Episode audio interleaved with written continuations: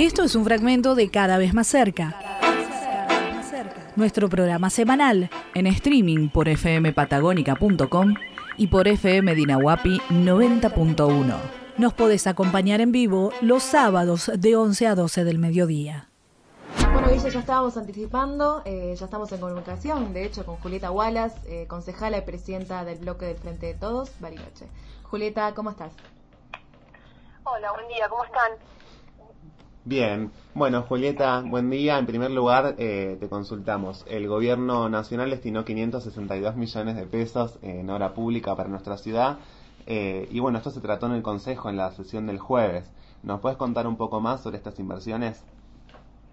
Sí, bueno, la verdad es que con mucha alegría el, día jueves eh, sancionamos estas ordenanzas que en total eh, destina al gobierno nacional 562 millones de pesos, que tiene que ver básicamente con dos programas, uno que es el RENAVAP, que es el Registro Nacional de Barrios Populares, en este caso se van a destinar 31 millones de pesos para hacer conexiones de ampliación de conexión de red de gas y conexiones domiciliarias en los barrios, sobre todo Nahuelhue y Don Bosco.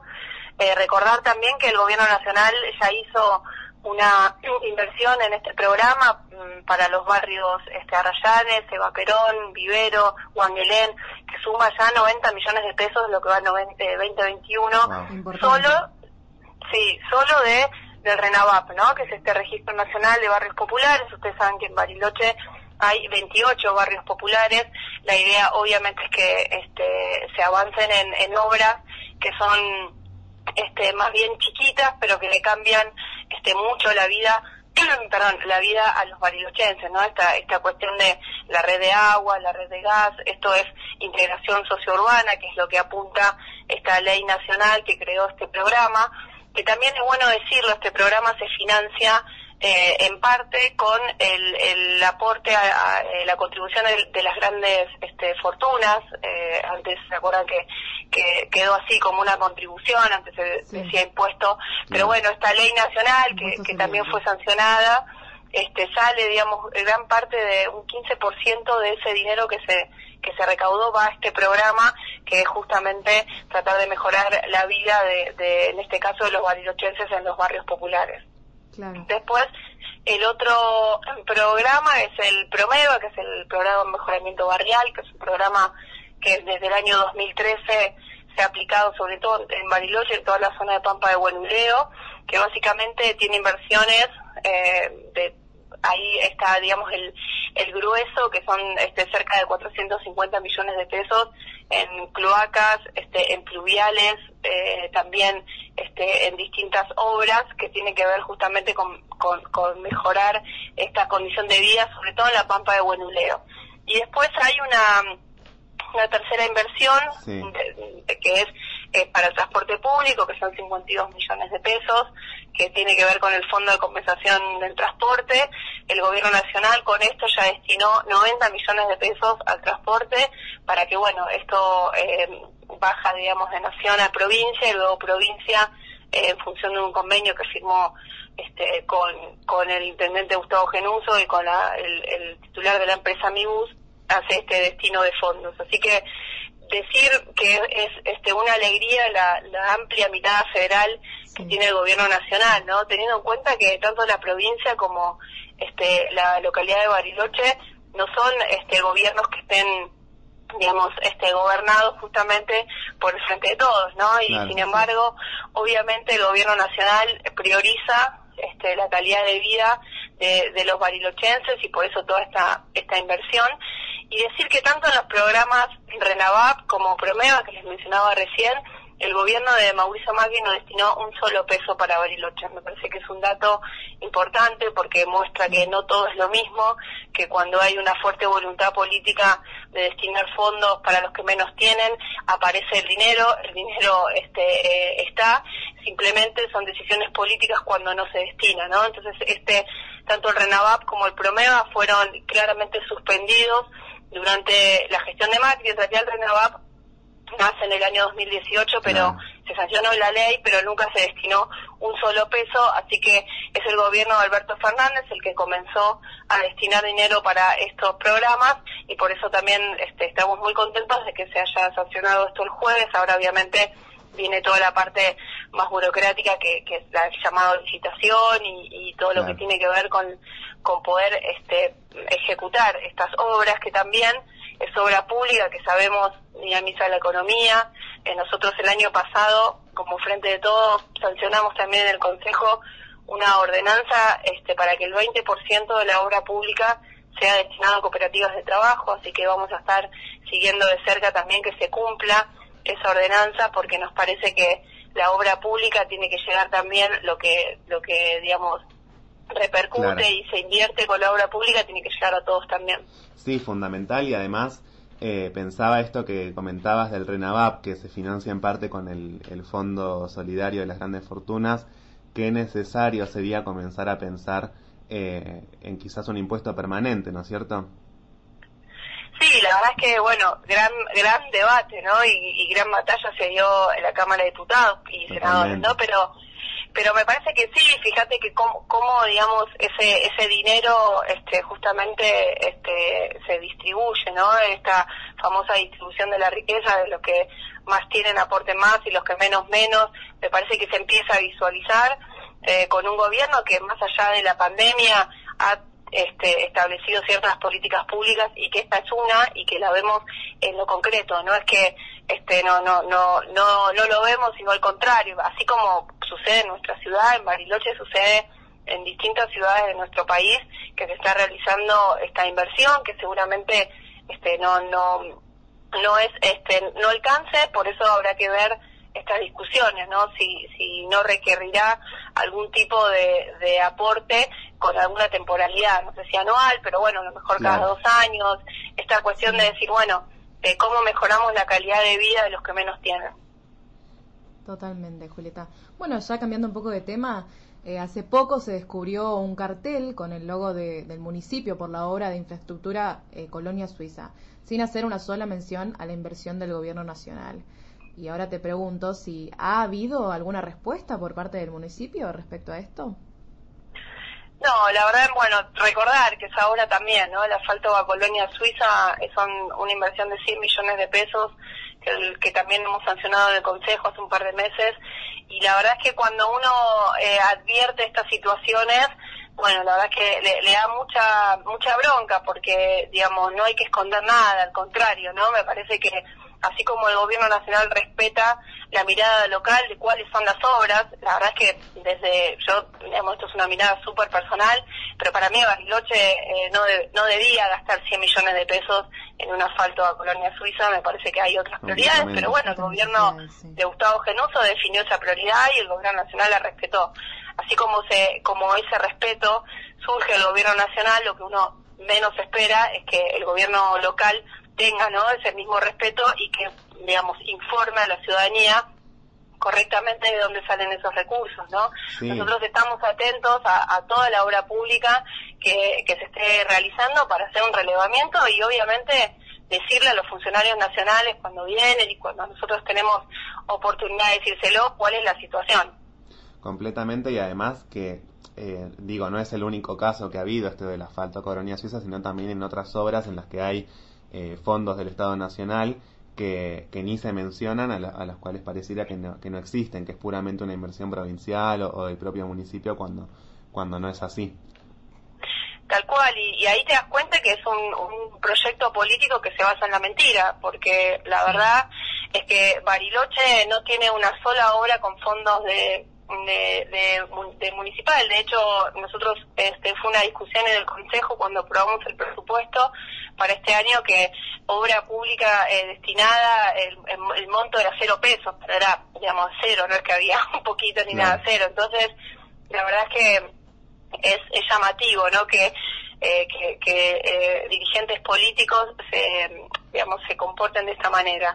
Por un lado uno dice llamativo, por el otro lado sabemos y, y no somos necios de que estamos en campaña y que la verdad es que ellos están aprovechando esta situación, generan confusión, generan este, confusión en la gente, porque la verdad es que eh, es muy difícil llevar el mensaje claro a la gente muchas veces de que de dónde surgen los fondos, quién está pensando en esa política pública, quién pensó en ellos. Eh, entonces, sí, sobre todo tenés un gobierno municipal y provincial que abona esa confusión, ¿no? Entonces es trabajo nuestro, tanto de, los concejales, legisladores, militantes, dirigentes, poder llevar esa claridad a la gente, sobre todo para que sepa, ¿no? A la hora de poder votar, que no es lo mismo un gobierno como fue el de Mauricio Macri, que no es sino un solo peso, como es este. Y también, digamos, advertir a Juntos Somos Río Negro que debería ya tomar nota de que no es lo mismo, porque quienes se perjudicaron también este, durante el, gobierno de Mauricio Macri en este sentido fueron no solo los rionegrinos y barilochenses, sino también el propio este proyecto político que no pudo mostrar distintas obras que hoy sí está mostrando y que genera que lo aprovechan para generar esta confusión. Pero me parece que eso es un dato que es importante a evaluar este no solo para para nosotros por frente de todos sino también para la oposición sí concuerdo completamente bueno, Juli, yendo eh, con otro tema, vimos tus declaraciones hace algunas semanas en algún medio local sobre la, contra la contratación de Beatriz Oñate, ex defensora del pueblo, para quienes no saben, eh, como la nueva asesora eh, de la defensora Analia Golosuk. Yo quiero saber qué lectura haces de esta situación y, bueno, más allá de ello, cómo evalúas la gestión de la nueva defensora hasta ahora bueno, un, capítulo aparte, ¿no? La Defensoría del Pueblo ha sido, la verdad, que todo el proceso de, selección estuvo plagado de, distintas miradas, de distintas irregularidades. Nosotros, eh, desde el bloque Frente de Todos, lo, advertimos, eh, esta, esta cuestión de la residencia inmediata que este que exige la Carta Orgánica y que Ana Losuk no la cumple y esta interpretación de que lo inmediato también aplica algo habitual. Bueno, digamos, toda esa discusión se dio en Consejo. Finalmente Analia Golosuk eh, consiguió los, los ocho votos para ser defensora del pueblo. Y bueno, hace unos días, semanas, nos enteramos que este contrató a, la ex defensora del pueblo, Beatriz Oñate, que, digamos, digamos eh, hay que decir las cosas como son. Beatriz Oñate responde a una estructura política y gremial del Bariloche, que es a comercio. De hecho, el propio Walter Cortés lo ha mencionado, así que no es nada digamos, este oculto, sino que es algo público. Sí, sí, lo ha dicho en, su programa, sí, sí, sí. Exactamente, él mismo lo ha dicho. Y bueno, y después está Analia Goloso, que, que mm, fue, digamos, apadrinada, si se quiere, por Juntos por el Cambio eh, en, la ciudad. Entonces, la verdad es que cuando uno advertía que, que no llegaban a los votos ninguna de las dos, bueno, evidentemente este, hubo este, un acuerdo político que, que fue, bueno, una se queda con la defensoría y otra igualmente va a ser contratada. Esto es así, hay que decirlo, porque si no empezamos a decir las cosas como son, este, la ciudadanía también eh, no se confunde y, y empieza también a descreer en la política en general. Y la verdad que no todo es lo mismo, no todos somos lo mismo yo creo que no no debía Analia Golosú contratar a Beatriz Oñate porque primero porque es una ex, defensora del pueblo que eh, no, no tuvo una gestión exitosa, por lo menos desde mi punto de vista, no se ha inmiscuido en temas centrales para la ciudad, como es el, el, sistema de transporte público, el vertedero, la cuestión de este, la tenencia responsable de mascotas. Tenemos un montón de temas que son este, eh, claramente eh, colectivos y de vulneración de derechos por parte del Estado municipal y provincial y la defensora del pueblo no ha dicho nada, ¿no? Parece que casi que ha gobernado en silencio. Entonces, volver a tener ese asesoramiento, bueno, un poco me da el indicio de que la gestión de Analia Golosuk va a ir por ese camino y de hecho ah, creo que con dos meses de haber asumido, la verdad es que yo no, no he visto ninguna gestión eh, para destacar, ¿no? Siendo que estos problemas subsisten, no es que el, tema del transporte público ya está este, resuelto y demás, y no, no la he visto inmiscuirse en estos temas que son de, gran importancia, que son los intereses y derechos colectivos que se están vulnerando y que el defensor del pueblo está para justamente eso, para intervenir en aquellas este, eh, decisiones que toma sobre todo el Estado municipal y que vulneran derechos como es el acceso al transporte público. Clarísimo, sí. Eh, y bueno, en ese sentido, eh, sobre todo, bueno, teniendo en cuenta el proceso de designación que fue tan turbio, por si se quiere decir de alguna forma. Eh, entonces, una pregunta que teníamos es si hay que dar en un futuro la discusión sobre si él o la defensora debe de ser elegido por el Consejo o eh, por el pueblo en alguna elección. Sí, la verdad que, perdón, eh, la Carta Orgánica hay que o sea, modificar para eso la Carta Orgánica. Ustedes saben que esta, la oportunidad de modificarla es en el año 2027 porque se sancionó en el 2007 y, y eh, la propia Carta Orgánica prevé una revisión a los 20 años y hoy está previsto esta elección indirecta ¿no? de la defensora del pueblo. Yo creo que cuando se modifique eh, esta la Carta Orgánica es una discusión que claramente debe darse. Habrá que ver ¿no? si, si también eh, se incorpora en, en, el marco de las de, en el momento de las elecciones municipales a lo mejor allí puede haber otra boleta que defina defensores del pueblo porque tampoco el defensor del pueblo puede ir a una lista partidaria. Entonces bueno hay que hay que pensarlo pero yo creo que sería mejor que esa elección eh, sea este, a través de, del pueblo de manera directa. Habrá que ver cómo no es fácil pero bueno tampoco es imposible y creo que va a llevar eh, transparencia a la institución y que realmente funcione como debe funcionar y no que en definitiva cuando uno llega ahí sea en base a acuerdos y favores políticos que después claramente restringen y condicionan el accionar de la defensora del pueblo. Claro. Bueno, y hace dos semanas se, se presentó desde el bloque del Frente de Todos un proyecto de inclusión sociolaboral. Vamos tema tras tema hoy. Sí,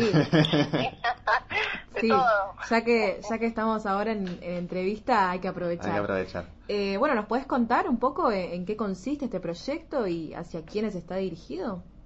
Sí, es un proyecto que, que presentamos que busca promover la inserción sociolaboral de los jóvenes, sobre todo de nuestra ciudad. Sabemos que la búsqueda del primer empleo es muy complicada, ¿no? Y, sobre todo en esta situación de pandemia donde ya hay un, alto nivel de desempleo, bueno, salir a buscar el primer empleo de los jóvenes es muy complicado, entonces el Estado tiene que tener un rol activo en este sentido y tiene que destinar o sea, primero pensar en una política pública, que esto lo que viene a hacer es proponer una política pública, que es un programa de inclusión social laboral, y por otro lado destinar fondos, ¿no? Eh, y no se trata en este caso de subsidios, sino al contrario, se trata, la idea de esto es que el Estado municipal pueda abonar el 50% de un salario mínimo vital y móvil, que hoy, por ejemplo, son 14 mil pesos, y que como contraprestación se ejecuten proyectos comunitarios por parte de los distintos jóvenes de nuestra ciudad, con el aval, y esto también es importante, de alguna organización social, alguna junta vecinal, algún club, alguna institución que pueda este, acompañar todo ese proceso para la ejecución de un proyecto comunitario, proyecto comunitario que puede ser desde este, que son proyectos pequeños, ¿no? Obviamente, pero eh, tiene que ver desde este mejoramiento de plaza, cordón cuneta, veredas, bueno, aquellos trabajos que son pequeños, pero que el Estado municipal debería realizar, entonces es generar esta oportunidad, generar una oportunidad de reinserción en, en el mundo del trabajo y sobre todo de contención social, por eso esta red que se quiere crear con el aval de estas instituciones está destinado sobre todo a los jóvenes hasta 35 años eh, cuyos ingresos no superen 25% más de la canasta de indigencia. Hoy más o menos la canasta de indigencia para una familia tipo está en 26 mil pesos. Bueno, esto estamos hablando de un monto de 35 mil pesos, es decir, aquellos jóvenes cuya familia no tenga un ingreso mayor de 35 mil pesos este, puedan ingresar a este, a este programa que justamente es pensar en proyectos comunitarios que de alguna manera eh, le den una, un beneficio a la ciudad y que sea como una, un, un, puente para ese primer empleo formal, que es otra cosa, ¿no? Ayer lo discutíamos en, en la comisión, no se trata en este caso de un empleo formal, nosotros lo que queremos es que ese joven se tenga y que pueda conseguir ese empleo formal, pero mientras tanto, bueno, hay que vivir, hay que generar eh, tejido social, hay que generar eh, justamente lazos, hay que generar experiencias, entonces ahí es donde el Estado tiene que, que, poner primera, tiene que tener un rol activo. Y bueno, lo importante es que este de dónde va a salir este dinero, que también es una discusión, nosotros proponemos que sea del, de la publicidad del canon eh, que abona este CAPSA al municipio. Ustedes saben que más allá de la de, la concesión eh, que paga, este también. Hola. Hola. Hola, ahí, ahí te escuchamos, sí. Ah, perdón. Un canon por publicidad que solo como ejemplo, les digo, el año pasado ese canon estaba previsto en 13 millones de pesos y el intendente Gustavo Genuso eximió del pago de publicidad a CAPSA, eh, siendo una de las empresas este, más importantes del país, asociada obviamente a Vía Bariloche. Sí, un grupo empresario que, tiene ganancias enormemente millonarias. Totalmente, y ahora, bueno, el año pasado hizo un plan de cuotas para pagar el canon, que el año pasado era de 52 millones de pesos, y este año lo vuelve a hacer. La verdad es que no hay por dónde discutir, digamos, que no salgan estas propuestas que nosotros apuntamos a, los jóvenes, este, cuando se perdona o se exime del pago de, de, dinero que puede ir justamente para políticas públicas para ese sector a los grandes empresarios. Me parece que es una constante de este gobierno de Gustavo Genuso y bueno, nosotros generando estas propuestas eh, vamos este, generando esta discusión en el Consejo, que me parece que es el debate este, más de fondo. Sí, completamente. Y, bueno, además un proyecto muy, muy completo que va a fondo, que tiene la idea de cómo financiarlo. Eh, y dicho todo esto, ¿ves posible la aprobación del proyecto con la conformación actual de, de los bloques? Bueno, está difícil, ¿no? Ayer, de hecho, no vamos a, decir una cosa por otra. Ayer, mira, algo también para comentar, en la Comisión de Desarrollo Humano que, que preside este nuestra compañera de bloque, Roxana Ferreira, las concejalas que están designadas de Juntos Somos Río Negro no estuvieron el viernes pasado y no estuvieron este viernes, ¿no? Y eso ya es un dato. Cuando cuando eh, dimos esta discusión, bueno, un bloque que no es del oficialismo pidió tener la opinión del Ejecutivo. La verdad es que es lamentable, ¿no? Que los roles de los distintos bloques que no conforman el Frente de Todos, sino que sabemos que son monobloques, algunos no todos, digamos, están como como todo el tiempo eh, negociando y, con el ejecutivo y viendo digamos si voto cómo cómo cómo salgo de esta o digamos la verdad que es lamentable el rol que tiene la otra oposición que conforma el Consejo. Digo esto porque, digamos, proyectos como estos, si bien requieren una mayoría especial, también uno podría este, justamente eh, subirse, digamos, a, esta, a este barco y decir, bueno, vamos a pelear esto porque sabemos que va a mejorar la calidad de vida de los jóvenes. No solo no presentan proyectos, sino que cuando uno los presenta tampoco lo acompañan porque, bueno, están esperando justamente la luz verde por parte del Ejecutivo. Así que eh, en ese contexto es difícil, pero como te decía recién, yo creo que las discusiones de fondo hay que darlas y para eso obviamente estamos en el Consejo, ¿no? Los consejos municipales son las famosas casas de la democracia, las casas del pueblo y la verdad es que si no debatimos ahí, eh, nos tenemos que ir a, nuestras casas. Entonces, la propuesta nuestra es llevar eh, debates y llevar condimentos para que esos debates puedan suceder y que, bueno, eventualmente pueda generar, ir generándose normas que puedan este, cambiar el destino de la ciudad. Claro, porque encima eh, a mí algo que me pasa a veces cuando veo los debates que hay en el Consejo es que veo que se debaten proyectos que quizás no son muy trascendentes para, para la vida, ¿no? Justamente de los y las barilochenses y que por ahí se discuten, eh, no sé, declaraciones de interés de, fechas o, de algún que otro grupo que está bueno, es interesante y hay que hacerlo pero quizás no, no se discuten proyectos de fondo que, vayan justamente a atender estas problemáticas. Tal cual. Y lo que pasa es que eso es porque el, Ejecutivo no presenta esos proyectos, que son los que, digamos, eh, sabemos que ya vienen con un aval importante. Al contrario, los proyectos que presentan eh, son este, muy muy básicos y cuando tenemos buenas noticias son los proyectos para ampliar el presupuesto por el dinero que destina el Gobierno Nacional. Después nos queda a nosotros, a la oposición, y nos pasa muchas veces que hay proyectos que, que están en comisión y que es muy difícil también que, que los pongan para debatir porque estamos esperando la opinión del Ejecutivo, esa opinión del Ejecutivo no llega nunca y bueno, ahí se va estancando un poco la labor del Consejo que, que la verdad es que ahora incluso en campaña, eh, Juntos Somos Renegro parece que tiene toda su tropa en campaña porque están, este no incluso como te decía recién, ayer no, no, dos concejalas de ellos no estuvieron en la comisión. Pero bueno, todavía tenemos tiempo, eh, la idea obviamente es seguir debatiendo y nosotros nos toca como oposición y como bloque frente a todos llevar estas propuestas y poder debatirlas. Completamente. Y bueno, justo ahí que mencionabas lo de la campaña, vamos a meternos un poquito con ese tema, ¿no, Luna? Sí, tal cual, Guille. Bueno, eh, cambiando de tema, nos vamos adentrando en las PASO. Eh, nos interesa saber cómo se prepara ¿no? el Frente de Todos eh, para esta campaña. Bueno, la verdad es que eh, se está haciendo, bueno, los candidatos a diputadas, Ana Mach y José Luis Berro, están haciendo una gran campaña, recorriendo toda la provincia, mm, llevando el mensaje del gobierno nacional a los distintos municipios, aquí en Bariloche también. Creo que hay eh, no solo ellos que son los candidatos, sino también los distintos funcionarios del Frente de Todos, bueno, los legisladores, los concejales, todos estamos ahí como apuntando para que esta campaña y la elección obviamente pueda ser favorable.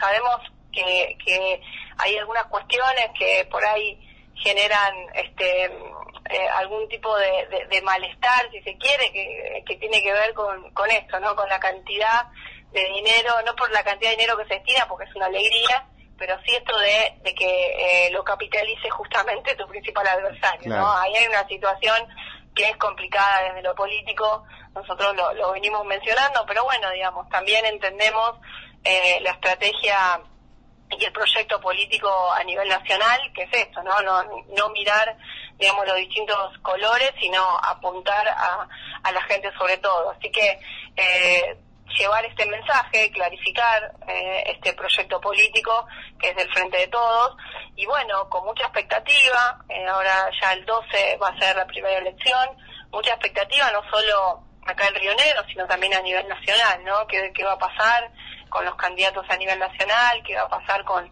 con todo lo que está sucediendo en las internas de Juntos por el Cambio, con esta aparición de repente de un personaje como Milei, donde llamativamente muchos jóvenes están eh, eh, siguiendo, digamos, su, su mensaje reaccionario, libertario, la verdad que es una... Y todo esto atravesado por una campaña en pandemia, ¿no? Que también es complicado, es una campaña que está este, asociada sobre todo al trabajo en las redes, eh, bueno, lo vemos este, juntos Somos Río Negro, la plata que está poniendo también es llamativo, ahí, ahí tenés una primera eh, primer análisis. ¿no? Claro, bueno, José Luis, eh, eh, no sé si fue ayer o el jueves que realizaron una denuncia por, por justamente incumplir el tema de los fondos, que se ve que estaban usando fondos oficiales para el traslado de los candidatos y bueno, etcétera. Totalmente, eso. hay que, la verdad es que a veces es difícil, ¿no? Porque eh, es así como Juntos Somos Río Negro no incluyen los carteles de dónde vienen los fondos nacionales, es decir, que hacen trampa, también se manejan de esta manera. Ustedes recordarán en el 2019 cuando Beretinec quiso presentarse a, a gobernador y, bueno, ahí salió el Frente de Todos, en ese momento el Frente para la Victoria, a, a interponer una acción judicial que tuvimos que llegar hasta la Corte, que la Corte nos dio la razón Ahora lo mismo, ¿no? Hacen trampas, que denunciar. Y bueno, también es complicado para nosotros como frente de todos eh, tener que hacer eh, este tipo de, denuncias porque a veces digamos, la, ciudadanía y el vecino, si son mal este, informados, parece como que siempre uno está poniendo, digamos, un pero, ¿no? Y nada que ver, es al revés. Cuando los otros hacen trampa, hay que marcarlo, hay que decirlo, y esto es lo que están haciendo, no se pueden hacer actos de campaña con fondos públicos y bueno, y sin embargo este lo hacen y bueno, este está buenísimo que se haya denunciado para visibilizarlo y bueno, para también marcar eh, las desigualdades que esto genera. Por algo la ley lo prohíbe. Genera desigualdades porque obviamente con la estructura del Estado uno se maneja de otra manera porque tiene fondos públicos. Entonces ahí me parece que hay un punto fundamental eh, y que ya fue denunciado. Y bueno, esperar ahora al 12 este, con mucha expectativa, eh, se juega mucho en esta elección a nivel nacional, sobre todo, eh, pero bueno, nos ha pasado ya, sobre todo el peronismo, que las intermedias, recuerdo 2009, por ejemplo, este, bueno, la verdad que nos ha pasado de, perder y que después, sin embargo, en, en, la presidencial se gana. Entonces, también hay que tener en cuenta todo el panorama, pero bueno, uno siempre quiere ganar y seguir consolidando un proyecto político. Clarísimo. Bueno, Julieta, vamos llegando al, al final de esta entrevista. Te agradecemos muchísimo por haber eh, estado con nosotros por comunicación telefónica y seguramente te vamos a molestar nuevamente por, para seguir de cerca los temas de la ciudad y de la provincia. Dale, no, gracias a ustedes por la entrevista. Eh, cuando quieran, estoy, así que eh, nos estamos cruzando por ahí. Gracias. Muchas gracias, Julieta. Hasta luego. Bueno, estábamos hablando con Julieta Wallace, eh, que nos contó un poco, ¿no? Un panorama general de, la política. Sí, tocamos muchísimos temas. Bueno, finalizamos con la campaña, pero también hablamos de la Defensoría del Pueblo, hablamos de las obras que el Estado Nacional está trayendo a la ciudad, hablamos de, cómo justamente el oficialismo de Juntos Somos Río Negro eh, ignora eh, los aportes que, que, trae el Estado Nacional y los, los hace suyos, los capitaliza. Eh, así que bueno, un montón de temas súper interesantes para tratarlos con más profundidad, pero queríamos eh, tener un panorama general, queríamos tratar todos estos temas, eh, aunque sea de forma breve. Vamos con una canción. Dale, Guille, que se mejoren de Woz.